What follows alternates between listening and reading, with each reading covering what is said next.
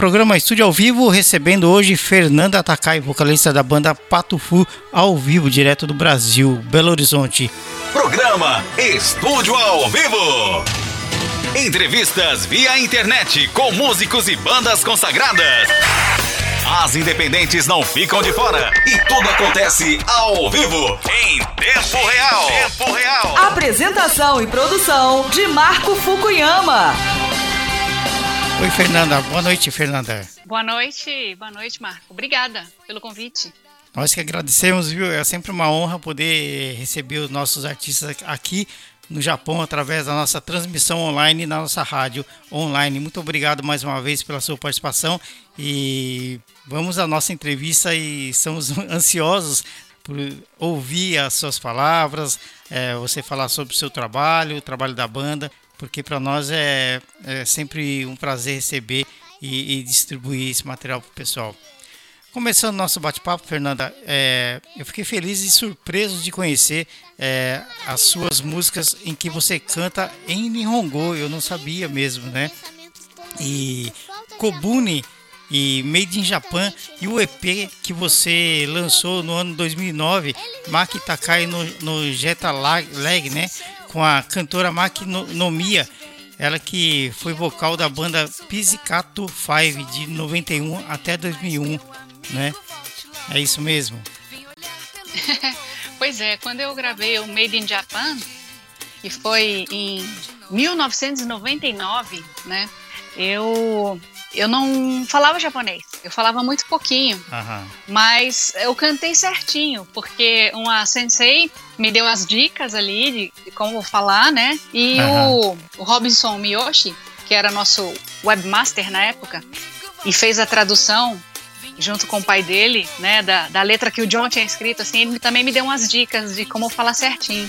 Então, quem, eu, quem me escuta cantando Made in Japan naquela época lá, achava que eu falava pra caramba, assim. Uhum. e eu falava quase nada. Só depois, quando eu gravei o Kobune, eu já, eu já falava um pouquinho. Então, já tá mais certo ainda, eu acho, né? Porque Mas o, eu, eu, cantei direitinho. O, o Nihongo não é fácil, né? Ele é difícil, né, de, de aprender assim. Sim. Eu acho bem. É, eu, eu, falava assim, eu achava assim, ah, vou ter muita facilidade, né? Uhum. Mas é diferente, né? É, uhum. é, assim, os fonemas, falar algumas coisas, os fonemas. Tem fonemas muito parecidos com o português. Mas ler e escrever em japonês é uma curva de aprendizado grande, né? Tem é que difícil. ter muito esforço, eu acho. É verdade. Mas vale a pena, porque depois, quando eu fui ao Japão a primeira vez, em 2005, eu não falava quase nada, não sabia ler nem escrever, não sabia nada. E aí, quando eu voltei, três anos depois, eu já não era analfabeta, eu conseguia ler umas plaquinhas. Assim, eu ficava tão feliz. Eu falava com o John: Nossa, isso deve ser a sensação que a gente já teve em português, mas como a gente era pequeno, a gente não lembra. Mas a sensação de você ser analfabeto e depois você conseguir ler alguma coisa é incrível. Eu tive isso de novo depois dos 30 anos, então é, foi uma alegria. Mas é uma experiência incrível, né? Você está num país, né? E, e, conseguir se comunicar, conseguir ler alguma coisa, né? Isso é, é muito legal aqui no Japão. A minha esposa, que você acabou de conhecer, ela a primeira vez está aqui no Japão, ela consegue ler também bastante coisa, né? E olha que é a primeira ah, vez, bom. né? Vai, depende muito do esforço também da pessoa, né? De aprender e conhecer, né? Porque aqui... É, então, eu acho, eu acho que aí no, no Japão existe toda uma. É o omotenate, né? Assim, de, de, de receber bem Sim. as pessoas, tudo. Mas é, eu acho que a, quando você vai mais pro interior, assim, como quando eu fui a primeira vez, eu fui para lá em Niigata. Né? E, e lá, assim, pra, é, tem alguns lugares que tinha as máquinas com tudo escrito em japonês, né? Assim. Então eu, ficava, eu tinha que ficar olhando a pessoa lá, ver, apertar o botãozinho para ver, porque não tinha noção nenhuma. E eram as máquinas que não tinha, não tinha foto, não tinha. Né, igual em Tóquio, assim, tem os cardápios todos ilustrados, né? Em outros, outras grandes cidades. Mas quando você vai pro Japão, bem do interior mesmo, nossa, aí é Muzukashi, né? Difícil demais, assim. É complicado, né? Mas é interessante, a gente aprende muita coisa assim no dia a dia, né? A gente vai aprendendo, todo dia a gente vai aprendendo um pouquinho. É muito interessante aqui. E, e é. se a gente aqui, porque aqui a gente não tem como, a gente precisa de saber, né? Não tem como, não tem outra maneira. Você tem que ir na prefeitura, tem que fazer outras coisas, você tem, tem que saber, né? Então é, já foi é o tempo, já foi o tempo aqui no Japão é, dos brasileiros usar tradutor, né? Que acompanhasse na prefeitura, esses, hospital, né? Então praticamente hum. hoje em dia quase não tem mais isso, né? Então todo mundo uhum. tem que uhum. fazer, né? Então é obrigatório, né, a saber pelo menos o básico, né, para a pessoa se comunicar aqui. Interessante demais. É, eu acho que você quando entra também na, nesse espectro de, de aprender a, a língua, você realmente aprende mais sobre a própria cultura, né? Sim, do, sim. do país, né? Além de você se expressar melhor, mas você começa a entender outras coisas, né? Com certeza. Então é, é, não é fácil, mas é importante. Eu, eu venho assim, como descendente também, eu aprendi a gostar muito mais do Japão depois que eu comecei a ler sobre as histórias do Japão, romances, aquela coisa toda, e comecei a gostar muito, assim, de verdade. A gente tem que gostar, é descendente, né? bom, é, Fernanda, como que surgiu esse nome, é, é, esse projeto, aliás, de gravar em japonês que te o, e o que te inspirou a gravar em japonês? É, depois do Made in Japan, eu gravei o Kobune, né, que é o barquinho. Sim. Que o Ryosuke Ito fez uma tradução. O barquinho talvez seja das canções brasileiras mais conhecidas no mundo inteiro e não Mas... tinha uma versão oficial em japonês, em japonês. né? E aí o Menescal, que hoje posso falar que é meu amigo, assim, uma pessoa queridíssima, ele meio que falou, não, eu, eu mostrei para meus amigos japoneses, assim, porque ele, ele já foi ao Japão mais de 30 vezes, né? Então, assim, tem muito amigo no Japão. Aí ele falou que mostrou a minha versão cantando o Kobune e eles falaram que tava muito bom, né? Tava, tava certinho. E aí meio que essa virou a versão oficial. Eu já vi outras pessoas cantando a versão que o Ito-san fez pro barquinho. Logo na sequência, Marco, eu também criei um vínculo de amizade com a Nomi Yamaki, né, que uhum. é do Psicato Faz, cantora. Sim. E ela gosta muito da, da, do Patofu e gosta também de música brasileira.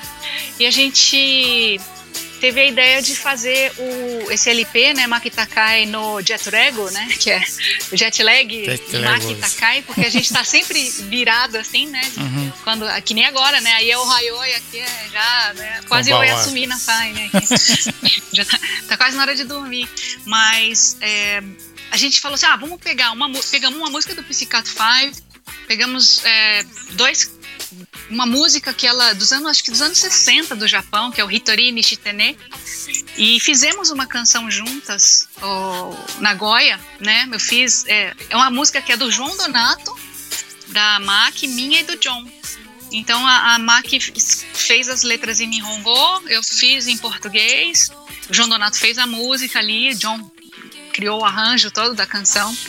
E aí virou um EP. E tem uma versão de Kobune também. É, então, assim, é muito legal ver que agora vai sair nas plataformas, porque ele tinha saído só em formato físico, né? Sim. No Japão, Sim. em 2009. E aqui no Japão a gente consegue ainda hoje encontrar esse, esse trabalho? Você acredita que. Eu acho que consegue, acho que na Taio, a Taio Record, que é que lançou, é, fica lá em Kagurazaka. Uhum. Dá uma procuradinha na, na internet, tem uma loja. Eu acho que eles ainda têm, mas é, se não, não tiver. Bom, dia 25 agora sai também nas plataformas, pode assistir. Nós temos, pode ver. Ah, nós temos uma Tower Records aqui em Umeda, nós estamos em Osaka, aqui em Umeda, pertinho, tem uma Tower Records. Tem uma seção que só tem música brasileira, ali tem de tudo, assim, muito legal. Ah, eu achei, eu achei que só tinha ainda lá em Shibuya. Aqui tem duas, aqui tem duas. Ah. É. Então é, é a de Tóquio e, e aí de vocês, e né? Osaka, isso, tem duas. É. Tem Namba. Não conheço. Tem Namba, tem Umeda. Aqui em Osaka você precisa vir, né? Preciso porque me falaram que a comida é muito boa, hein? Nossa, nem me fala, é, viu? É verdade? Nem me fala, é verdade. É verdade. ah, então. E nós estamos pertinho de Kyoto também, né? Bem pertinho de Kyoto. E pois muito é. bom. Eu, eu, eu, eu, preciso. Eu, eu fui já sete vezes ao Japão. Uhum. Mas eh, o Japão, o pessoal fala assim: ah, o Japão é, é pequeno, tudo não é, é, não, é, grande, é, grande, e tem muita variedade de paisagem, sim, né? Sim. Eu estive em Yamagata, assim, e eu não conhecia, fui fazer um show e fiquei encantada pela, pelas montanhas, né? De conhecer um pouco mais da história. É, então tem alguns lugares que acho que a gente precisa ir, é, voltar para ir como turista, porque eu acabei trabalhando bastante, né? Então fiquei muito em Tóquio, Nagoya, várias vezes. Né? Você, você comentou aí sobre montanhas, essas coisas. Eu tô, eu tô lembrando aqui dos livros e romance que eu li, que eu leio, que eu tenho aí no Brasil. Eu tenho 180 livros aí no Brasil só sobre histórias do Japão. E Olha só! Um né? deles, se você quiser mergulhar na história do Japão mesmo, tem um escritor japonês que é o Yasunari Kawabata. Você vai se apaixonar pelos livros dele. E, e eu, eu, ainda não li nada dele, mas eu já, a coleção. já, já tinha colocado numa listinha. Sim, é. Tem a coleção dele, é maravilhoso. Inclusive, cada ah, livro que, que eu lia, cada lugar que ele citava no, no, no, na história que se passava em Kyoto, em algum lugar, eu ia no lugar para conhecer. Poxa, aqui que ficava o personagem da história. É muito legal. Eu me apaixonei pelo trabalho dele, é muito bom.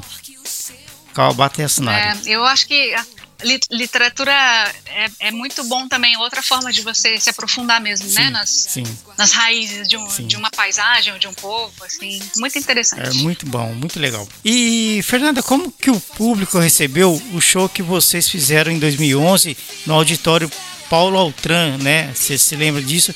Em 2011. É, é, no Sesc em São Paulo. Foi do projeto O Japão é, em Imagens e Sons. Como que o pessoal recebeu? Poxa, foi uma noite inesquecível, né? A Maki-san, ela viajou, foi para o Japão, foi para São Paulo Aham. participar comigo, que era na época do centenário, né? Da imigração uhum. japonesa ao Brasil. Então, é, os fãs dela ficaram enlouquecidos, porque Psicato 5 tem muitos fãs no Brasil e ela nunca tinha ido fazer show, né? Então, é, a gente fez esse show junto, foram três dias de show no, no Teatro Paulo Tran, ali no Sesc Pinheiros, que é bem grande. E a gente conseguiu juntar muita gente que, que ama a cultura japonesa, né? Assim como as empresas aqui. É, eu lembro que teve um envolvimento grande da Fundação Japão, né? Para poder viabilizar tudo, assim, vários patrocinadores e tudo mais. Então foi muito legal assim, poder é, proporcionar isso para as pessoas, porque eu, como fã dela, também eu estava muito feliz. Eu imagino, então imagino o fã né, do Psicato 5 assistindo a, a Maki-san ali na frente e celebrando justamente a amizade do Brasil com o Japão, que né? Legal, que né? eu estava representando o Brasil, um pouco do Japão também, por causa uhum. da minha ascendência, mas a Maki realizando o sonho de muita gente. E você sabe que é, através de vocês, artistas brasileiros, cada um que passa aqui pela, pelas nossas entrevistas, que, que já estiveram aqui no Japão, que tiveram contato com artistas japoneses, a gente passa a ter conhecimento de artistas japoneses que a gente também não conhecia, né?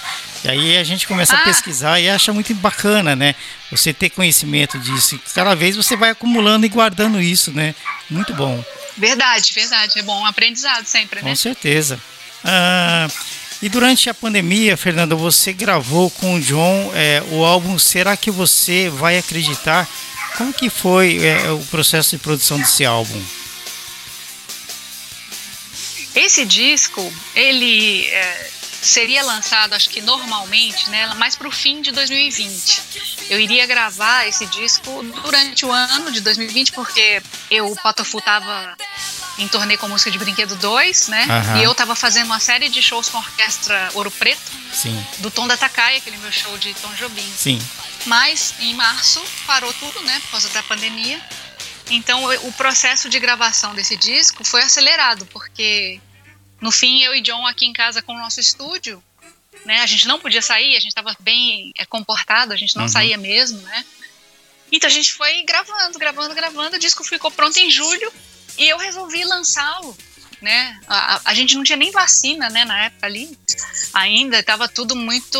Todo mundo com muito medo, na real, porque estava morrendo muita gente. Uhum. É, e morreu muita gente querida, sim, né? Assim, sim. muitos amigos e gente que a gente conhecia, tudo.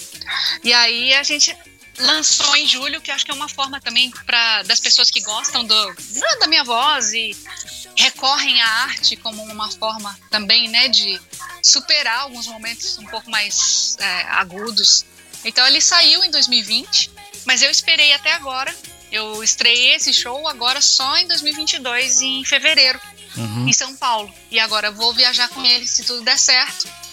Né? Mas é um disco que ele é muito. É, várias músicas foram escritas antes da pandemia, né? Mas elas refletem muito o momento da, desse momento de insegurança que todo mundo viveu né? Uhum. É, de é, não saber nem se ia ficar vivo, né? Muita gente perdeu emprego, então foi um momento é, difícil. Então ele tem uma atmosfera, eu acho, mais densa, né? Não é um álbum feliz, assim, é um álbum de, pra, de reflexão, eu acho. Foi uma, na verdade, uma tragédia, né? Que todo mundo recebeu mundialmente aí, muita gente acabou é, perdendo muitas pessoas da família. É, Fernanda, é, meu irmão Márcio Fukuyama está te mandando uma pergunta aqui. É, qual a sua tá visão? Bom.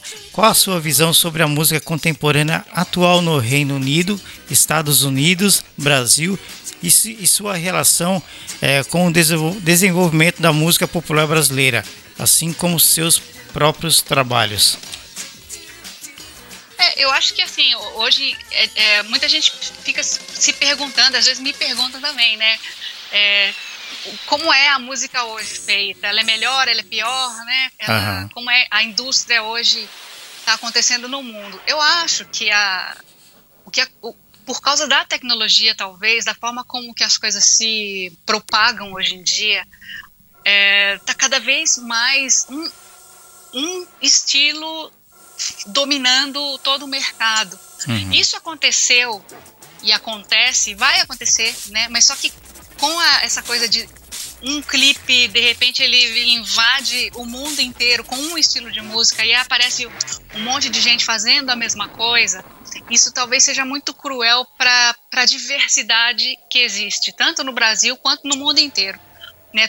Qualquer país, eu acho, é, não dá para você falar ah, esse é o estilo de, do, desse país. É, esse, esse tipo de música é o estilo desse país, só. Não é, né? Aqui mesmo em Minas Gerais, cada cada lugar aqui, cada município, né, e região tem um jeito de fazer música. Uhum. Só que assim, a indústria, essa indústria cultural de viralização, né, e explosão das plataformas, muitas vezes massacra muito, assim, é, os, os, outros produtores, né, de música que não são daquele estilo né? Então, é, eu diria que não é que é pior e nem melhor. Eu acho que é só é pouco representativo hoje. Os, se você pegar os top 10 do Brasil com o top 10 da, dos Estados Unidos, Estados top Unidos. 10 da Inglaterra, não reflete o que está sendo feito, né? Reflete o que está sendo é, passado via muito via as redes sociais, né? Sim. Mas é assim mesmo, sabe? A moda foi assim. Até a indústria, você vê a indústria de carro. Hoje você vê um carro, um carro, carros de é, marcas completamente, fábricas completamente diferentes, eles são muito parecidos, né? Isso a música, a música é assim também. Tem uma hora que é só SUV, né? Os grandes carros. Aí tá todo mundo muito parecido. A música também, ah, uma música, sei lá, do Drake faz um sucesso, aí vai todo mundo fazer igual o Drake, fazer, Estilo usar Drake. o mesmo som, usar o mesmo assunto, né? Então, isso é ruim. Uhum. Mas eu acho que a gente sempre sobrevive. A gente sempre é, continua fazendo o que a gente sabe fazer. Não adianta eu querer fazer uma música, né, que, não, que eu não sei fazer só porque essa música é sucesso. O que a gente espera é que o público que acompanha cada artista entenda isso, compareça aos shows, continue a ouvir os discos e, por vezes, até comprar né, edições que se saem hoje em vinil e, e em CD, como eu mesmo. Eu, eu continuo fazendo disco, ó, meu disco tem o, tem o CD, né? Aham. Tudo bonitinho. Então, eu acho que assim, tem que tanto os artistas terem consciência de que a gente não, né, não é desmerecedor de nada só porque não está lá viralizado. Uhum. E o público acho que tem que acolher, comparecer Sim. e apoiar o seu artista, Sim. principalmente localmente, né? A gente fala isso até de comida, de produção, Sim, é de arroz, né? Um café. Com certeza. Então a gente fala assim, ó, apoie, apoie o produtor local, então apoie também o seu artista local e consuma música do mundo inteiro. Eu, eu escuto música do mundo inteiro, mas não só uma coisa, né? Uhum. É, porque eu, eu, penso assim comigo, o artista, mesmo vocês é uma banda, vocês querem sempre trazer música nova para o seu público, aquela coisa toda, e, e quem sabe fazer, faz né? E faz direito e faz um trabalho bacana para as pessoas que vão te ouvir depois. Você não vai querer copiar porque deu certo em outro lugar e tal. Acho que é mais ou menos por aí, né? É, e... acho que sim. Sempre foi assim, viu, Marco? O Márcio, né? Que seu irmão é, perguntou. Márcio, isso. É, isso desde que eu, desde que eu comecei é, com o Patofu, teve isso assim, a gente vinha de um rock brasileiro que teve uma, uma explosão incrível nos anos 80, né? Uhum. Aí nos anos 90, a geração do Patofu, Chico Sainz, Rapa, Skank, a gente veio colhendo os louros dessa época que foi muito forte dos anos 80. Anos no... Aí vieram os anos 2000 e aí já mudou um pouco, o rock sai um pouco de cena, entra sertanejo, né, pagode. E é assim, é como a moda. Tem a hora que tá todo mundo de mini saia, tem a hora que tá todo mundo de, de calça Saint-Tropez. Então, a gente tem que imaginar que, assim, é, o melhor, o mundo ideal seria a diversidade impera, né? Assim, que a gente tivesse espaço para todo mundo. Sim. Mas não é assim. Então a gente tem que sobreviver. E né? tem gosto, e tem gosto para todo mundo, sabe. né? E tem gosto para todo é mundo. É verdade, verdade. Né? É igual o rádio, você pega um aplicativo de rádios, tem rádio para todo tipo de música, todo tipo de, né, de para quem quiser, vai ouvir o que você quiser, né? É isso. E outra coisa, é, eu vi essa semana é, pesquisando sobre você, sobre a banda, porque toda vez que eu vou entrevistar um artista, eu passo a semana e o mês pesquisando sobre, né? E eu achei muito interessante a sua participação com o Duran Duran, uma banda que eu sou muito fã deles. Poxa, achei muito bacana, viu? Você cantando com eles. Foi muito legal aquele. Onde que aconteceu aquilo? Ué. Foi em Brasília? Então, a primeira, essa, é, em Brasília foi a primeira, primeira vez que isso aconteceu. Na real, eles. É, eu sou fã, fã de carteirinha mesmo, de ter tudo, eu tenho tudo do Duran Duran, todos os discos, tenho vinil, tenho livro, sabe? Assim, é a minha banda de adolescência, assim, a, gosto demais. E eu fiz uma versão de Ordinary World no meu DVD Luz Negra. Uhum. Eu fui a Brasília, pra você ver como eu sou fã. Eu saí daqui, fui para Brasília assistir o show deles lá. Eu já tinha visto Duran Duran nos anos 80. Mas assim, no estádio, longe, né? E aí uhum. eu fui para Brasília para poder vê-los mais de perto e consegui, antes do show, é, ser recebida pela banda e entreguei o disco, o, o DVD para eles. Uhum. E o Simon, eu mostrei, olha, eu gravei Ordinary World, tudo aqui. Ele falou, você gravou. Ele nem ouviu, hein? Ele não, eles não me conheciam, né? Assim, uhum. todo mundo ali do backstage tava tirando foto comigo, falando, ah, Fernando, que legal, tudo. Eles não me conheciam. Eu tô, né, me, eu tô me arrepiando mas, aqui de ouvir você falar isso. É, mas foi assim mesmo. Aí o, o, o Simon chamou os, o Nick, o John e o Roger, e aí mostrar. Eles olharam, puxa, ela gravou, chama ela pra cantar com a gente. Aí ele falou assim: você quer cantar com a gente? Faltava 40 minutos pro show começar, Marcos. Caramba! Eu falei, agora? Eu falei, não, tá, eu pensei assim, ah, um dia, claro, né? Não, agora. Fica aí, vem com a gente, eu vou te dar um fone, porque eu não tinha passado o som com eles nem nada. O que, que você gosta? Eu falei, oh, põe minha voz bem alta, né? Aí, ah tá. E eles, foi totalmente confiança, assim. Eles. Eu, eu lembro que alguém perguntou alguém falou para ele, vocês conhecem, já ouviram ela cantar, né? Eu falei assim, não, mas, é, mas deve ser bom. E aí eu fui lá e subi ao palco e fiquei extremamente emocionada, feliz. Né? Mas você, você fala. Adoraram. Você fala alguém comentando da equipe deles, né? Porque do Brasil todo mundo já conhece, é claro, mas da equipe deles. Não, sim, exatamente, Aham. exatamente. O, o, backstage todo sim. que tinha brasileiro, todo mundo tava feliz, falando, nossa, que legal, e, e muita gente conhecia uhum. a minha versão, né? Mas eles não, eles foram totalmente assim, na confiança, tipo, vamos botar ela para cantar aí, tomara que dê certo, né? E aí, quando eu cantei, esse show de Brasília tem no YouTube, né? Quem tiver vi, curioso de ver, tava na minha cara, assim, eu tava, não sabia, eu tava pulando, assim, parecia uma pipoca, né? Minha, minha sobrinha falou, tia, você tava igual uma pipoquinha, assim, pulando de alegria, assim.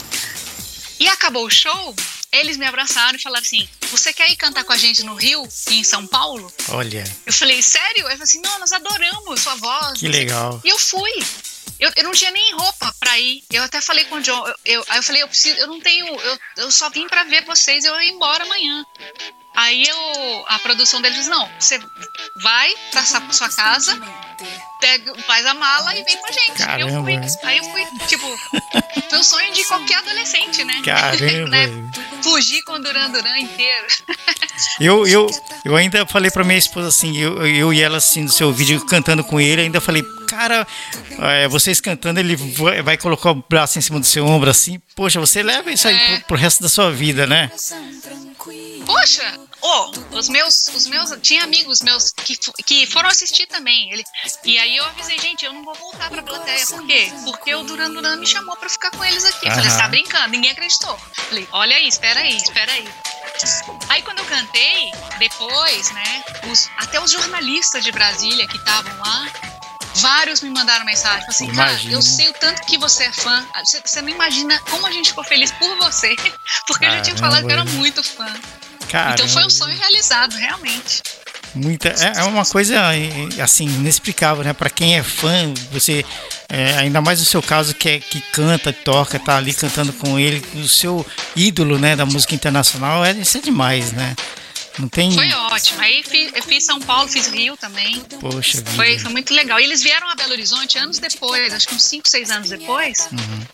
E aí, e aí eu fui falei, eu falei que eu tava lá, né? E aí eles me receberam também, fui no camarim, jantei com eles, assim. Olha. Eu falei, nossa, gente, tô me sentindo amiga do Duran E na real, eles foram muito legais. Achei, achei superou qualquer expectativa minha de e conhecer você... um ídolo assim estrangeiro, sabe? Assim, uhum. foram muito bacanas. Você mantém contato com eles hoje em dia, não? Por e-mail pouco, com é. o Nick principalmente. O Nick, o Nick é o que, que, quando ele esteve em São Paulo, ele é muito interessado em, em arte. Uhum. Então eu indiquei alguns lugares para eles irem.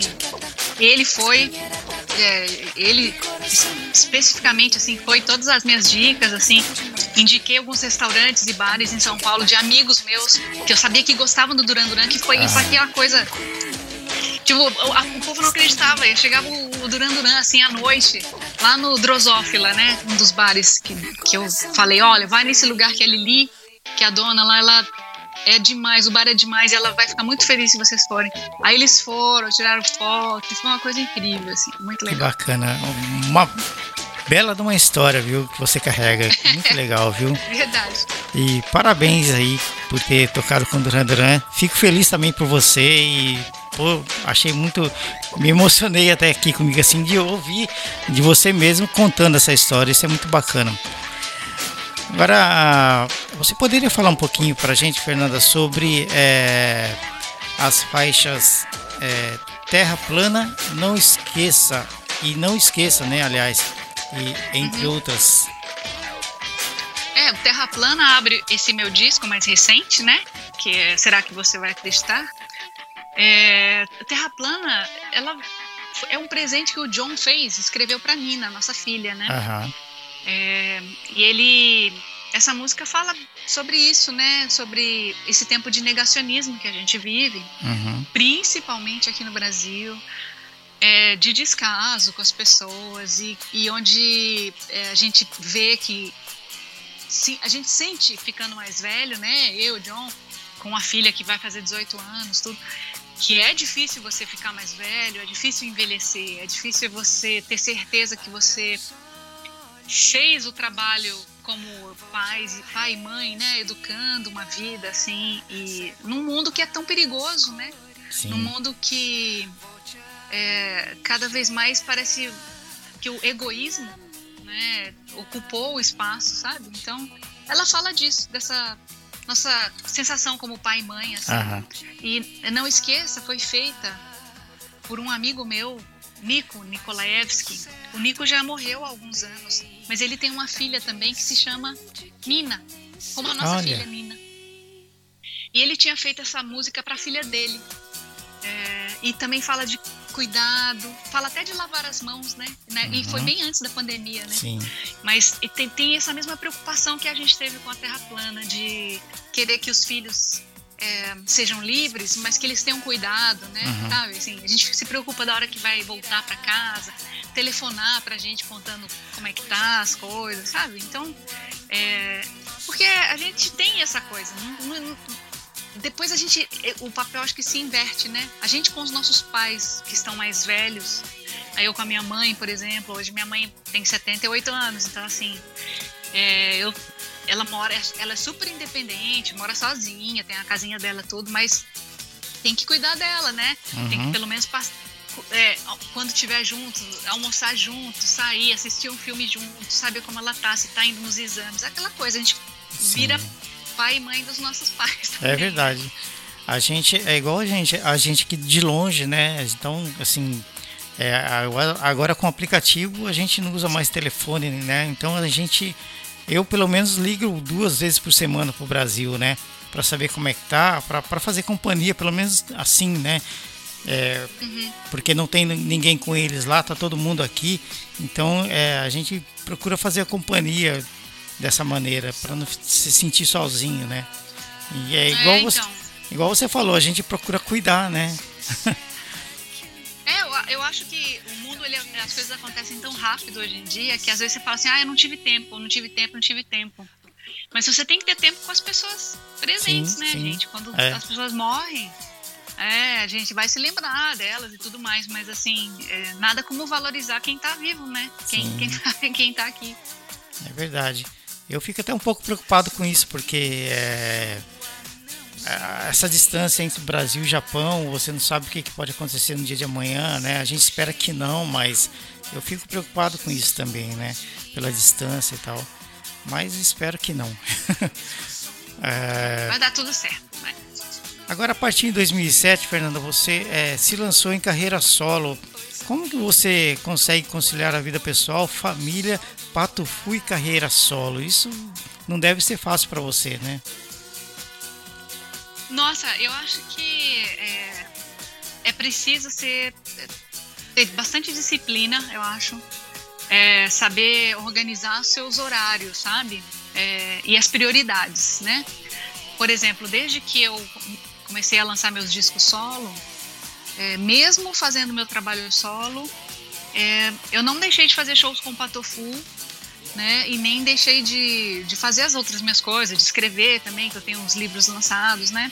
Mas, é, por exemplo, eu sei na semana que eu tenho o show de Patofu, aí eu vou me concentrar nas canções do Patofu, estudar uhum. o repertório que eu tenho que cantar. Às vezes eu tô tocando também, então.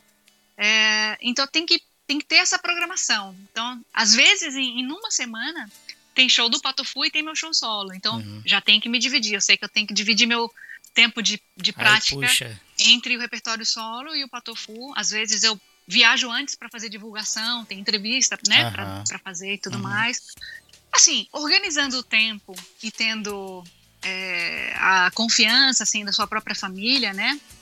O John e a Nina aqui, me incentiva, incentivando a continuar com as minhas coisas, fica tudo mais fácil, né? Uhum. Quando eu uhum. viajo também, minha mãe, porventura, vem aqui para casa, fica com a Nina, que aí eu sei que um, uma cuida da outra agora, Sim, né? Antes, quando a Nina era pequenininha, ela que cuidava da Nina, uhum. agora a Nina cuida dela também.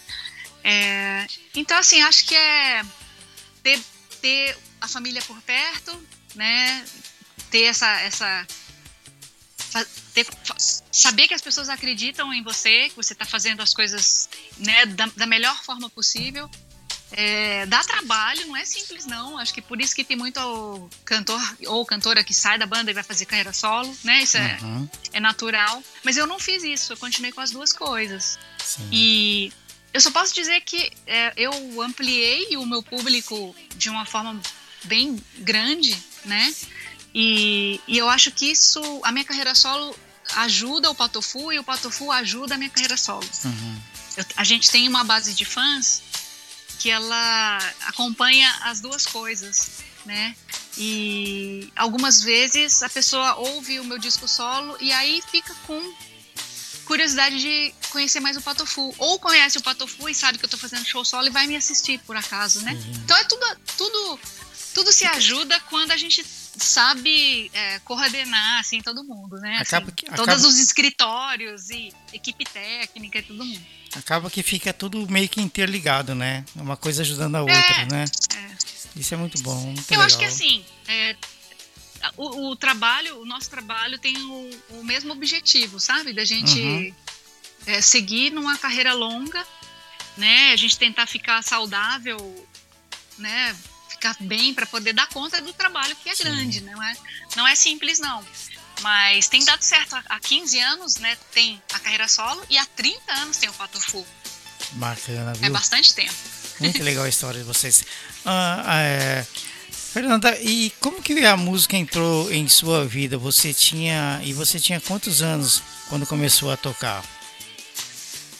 Eu comecei a fazer aula de violão quando eu tinha nove anos, bem pequenininha assim. É, quando eu eu nasci na Serra do Navio, né, no Amapá. Uhum. Aí morei seis anos na Bahia. De, depois eu vim para Minas, né? E quando eu vim para cá, minha, meus pais descobriram que tinha uma aula de violão perto de casa, porque eu era, sempre fui muito reservada, eu era muito quieta, não queríamos sair demais, assim, sabe? Então, eles acharam que eu aprender um instrumento, como eu gostava muito de música, eles já viam que eu gostava de música, né, de fazer, fazer minhas gravações, das fitinhas uhum. e tudo mais. Eles achavam que a música seria um elemento é, para me socializar com os vizinhos, né, o, o, no bairro, com a minha na escola que eu estava indo, que era outra turma. Mudança de escola para criança sempre é meio é traumática, né? né? Você deixa os amigos, uhum. né? Sim. Então, foi assim. Só que aí eu tomei gosto e fiquei, comecei a fazer música, tive banda de colégio, mas é, a música foi um elemento que realmente me fez sair um pouco do, do meu quarto, sabe?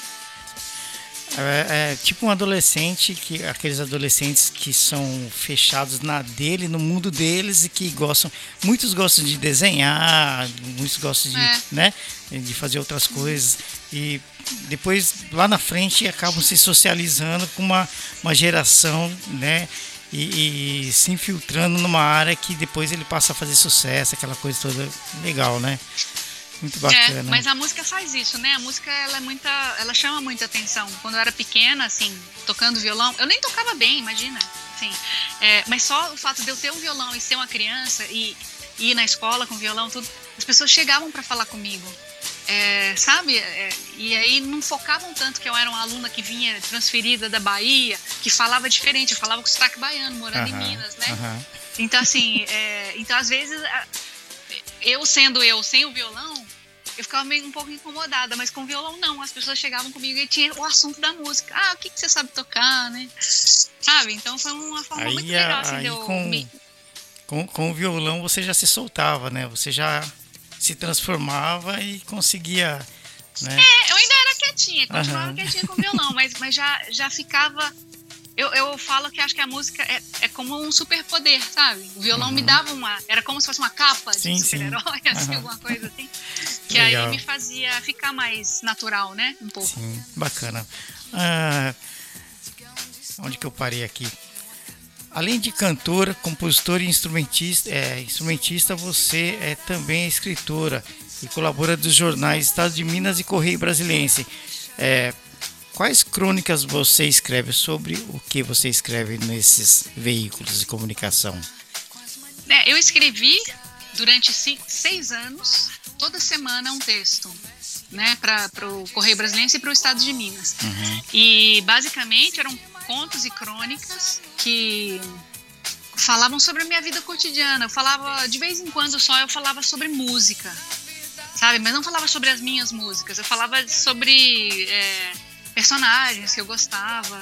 Mas o foco mesmo era, era tentar fazer com que as pessoas prestassem atenção é, na minha escrita, mas não da, não da minha vida de cantora, da minha uhum. vida de uhum. dona de casa, de uhum. mãe, de filha, de é, cidadã que tem problema lá no supermercado na conta de luz, ou, sabe, umas coisas assim. Então eu, eu às vezes eram textos que eram bem pontuais sobre uma coisa que tinha acontecido naquele momento, ou eu pegava uma ideia, uma, uma inspiração que é, aparecia até sobre forma de foto, que eu gosto muito de fotografar, ou um episódio com alguém que eu conhecesse e inventava uma história. Tipo, eu, eu criava um conto curto a partir de, um, de uma coisa que aconteceu.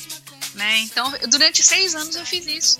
E aí é, fiz uma compilação, que são dois livros, é, aliás, duas, duas compilações, né?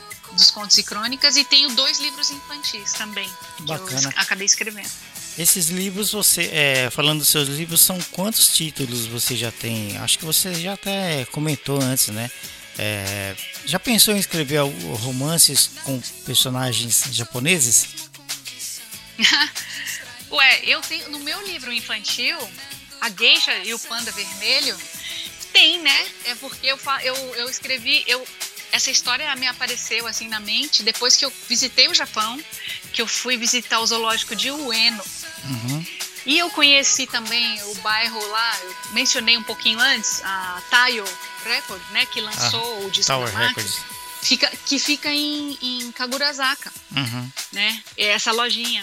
E, a, e Kagurazaka era um, é um bairro tradicional de Tóquio que era muito conhecido pelas geixas, uhum. né? Pelas geixas, o treinamento de geisha e tudo mais.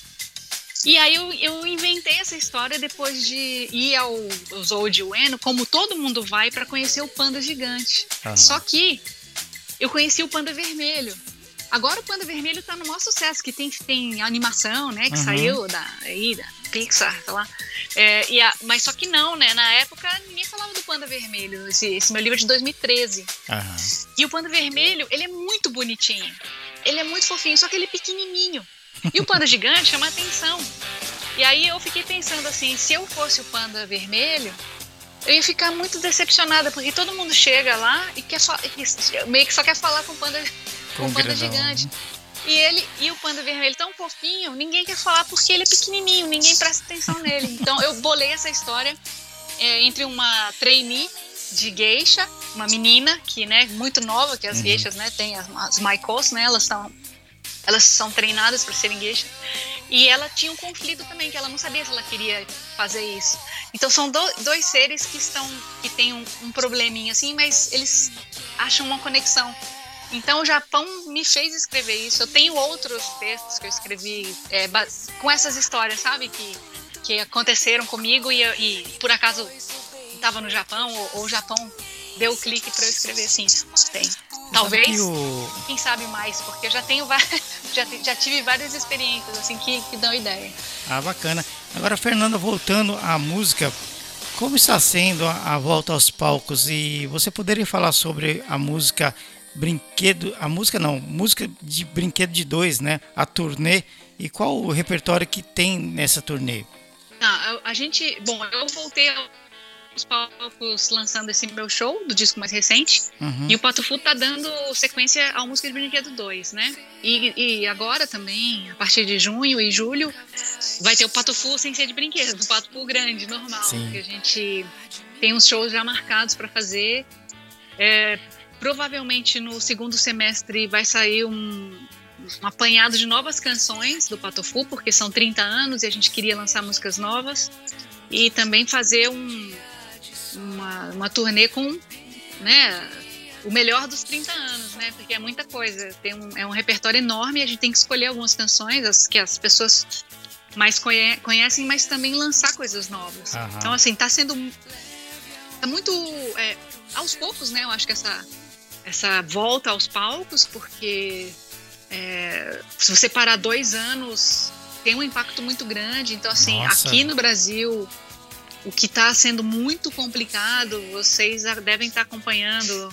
É, a logística de viagem está muito cara, porque a gasolina está muito caro, as passagens aéreas né, subiram demais. Subindo, combustível de aviação é, sendo repassado todo o custo para as passagens e, e o tamanho que é o Brasil, não tem jeito. Você tem que fazer turnê no norte, nordeste, sul, centro-oeste, saindo daqui difícil, né? Então você tem que levar equipe, tem que tem excesso de bagagem, aquela coisa toda, equipamento. Então toda essa parte de logística está sendo reesquadrinhada, sabe? Recalculada uhum. para ver como a gente consegue fazer isso no Brasil de hoje, com a inflação que está que tá todo dia, tá aumentando, basicamente aumenta tudo todo dia, né? Mas vai dar certo, a gente vai aos poucos configura, reconfigurando né, o nosso negócio. Eu acho que é, é uma, uma coisa que o mundo inteiro está fazendo. Mas aqui a gente está tendo que, tá tendo que fazer isso com muita frequência. Aí todo mundo vai ter que montar um esquema bacana de logística, né, para poder viajar e fazer shows, né, como você falou, né? Exatamente. E fica é. tudo muito caro. Complicou para todo mundo, né? É, na sua opinião, Fernanda, é, como que vai ficar o cenário do rock nacional diante de outros gêneros musicais como é, o sertanejo, o funk? Como que você acha que vai ficar o, o cenário do rock nacional é, daqui a uns tempos? Ah, eu, eu acho que, assim, recentemente aconteceu, tem acontecido nas capitais um, um grande festival de celebração dos, dos rock dos anos 80, né? Uhum. Então, é, já passou por, por, Belo Horizonte, São Paulo, Rio, Brasília, é, as bandas Titãs, Paralamas, Ira, né?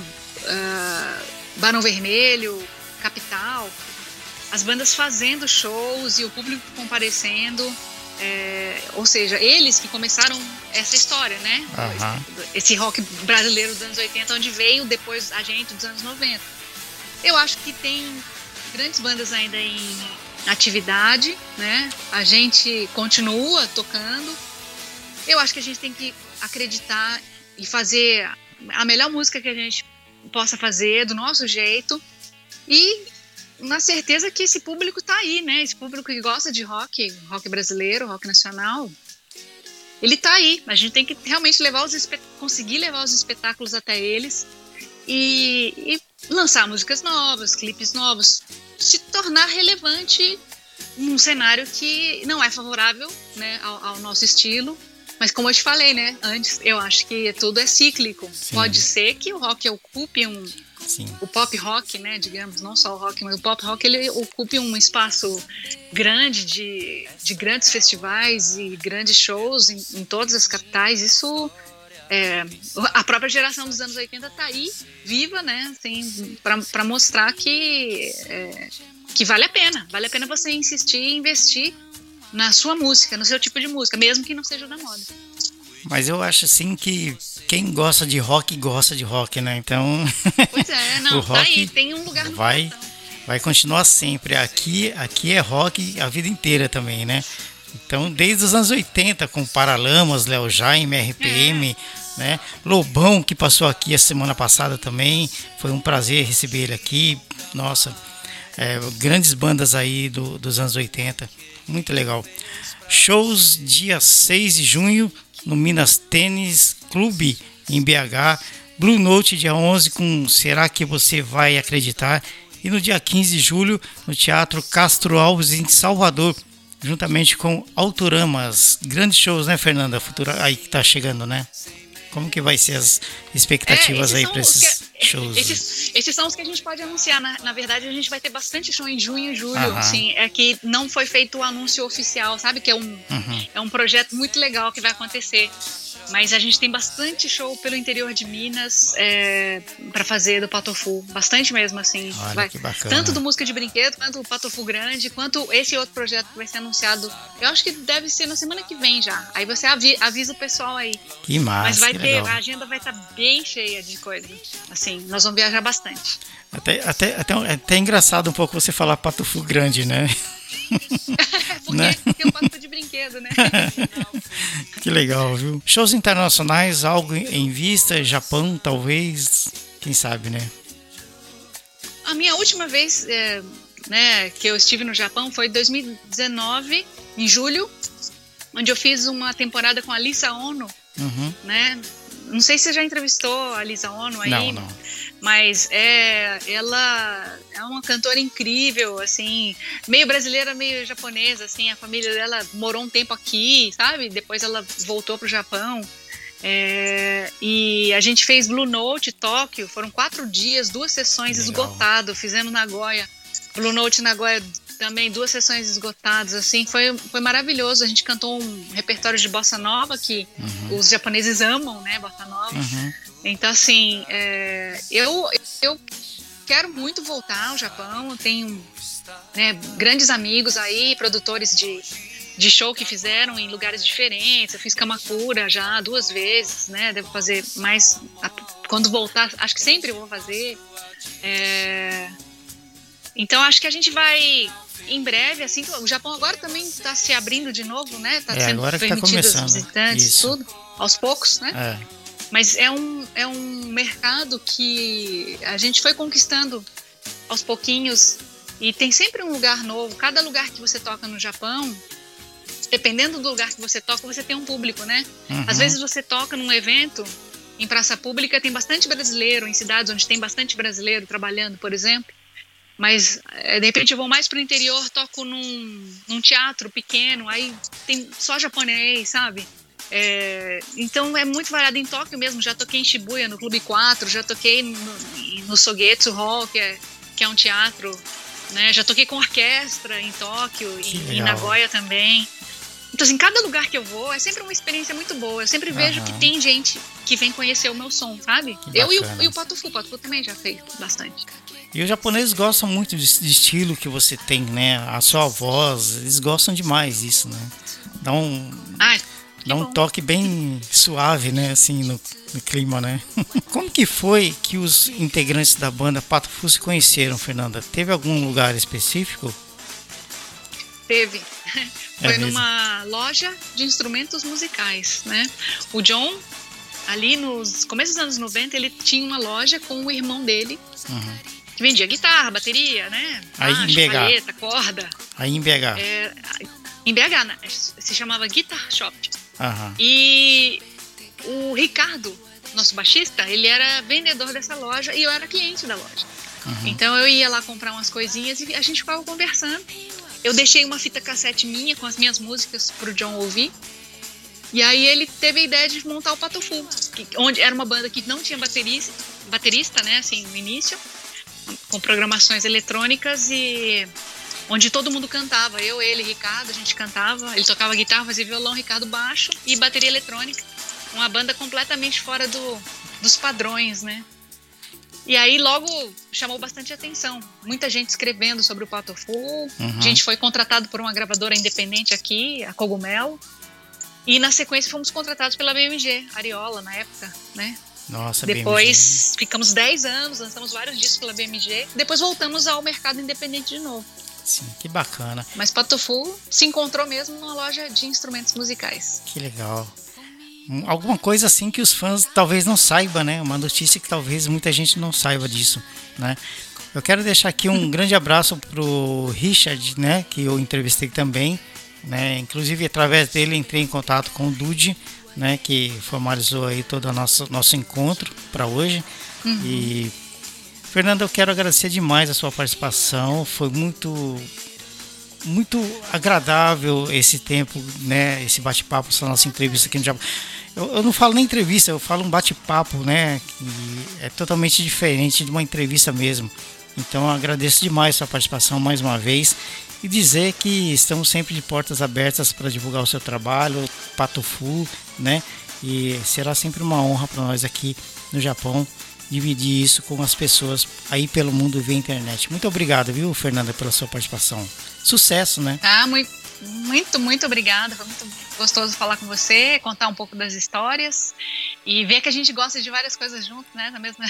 tipo, gostamos de Duran Duran, a gente não sabia que você gostava também, mas é bom demais. É, eu, eu já tive várias coleções do Duran Duran em CD, né? E não só uhum. Duran Duran, mas como outras bandas, U2, Simple Minds, né? Ah. É, The Coach, The Coach, que eu costumo falar que para quem gosta de rock puro é ouvir The Coach, né? Então, é, poxa... Só que eu, eu prefiro o The Cure do que o The, The Cure. É The bom Cure, também. Nossa, o Cure The a gente Cure. abriu o show, né? Pato é mesmo? a abertura do show do Cure. Você conheceu, Você conheceu eles pessoalmente? Conhecemos. Olha que legal. Conhecemos também. Foi uma, também foi uma noite muito, muito boa. Nossa. Mas muito obrigada. Espero que em breve você possa divulgar aí as no nossas novas datas e quem sabe uma próxima ida ao Japão. Opa, com certeza, viu? E qualquer coisa, é, a gente pode voltar uma outra oportunidade, você falar mais de outro trabalho, né? Estamos aí à sua disposição, viu? Muito obrigado ah, mais uma Muito vez. Obrigado. Estúdio FM Rádio Online. Pato Fui, Fernanda, Fernanda Takai, hoje aqui no programa Estúdio ao Vivo, programa que está completando cinco anos entrevistando os nossos artistas. Estúdio FM, programa Estúdio ao Vivo. Programa Estúdio ao Vivo. Entrevistas via internet com músicos e bandas consagradas. As independentes não ficam de fora e tudo acontece ao vivo, em tempo real. Tempo real. Apresentação e produção de Marco Fukuyama.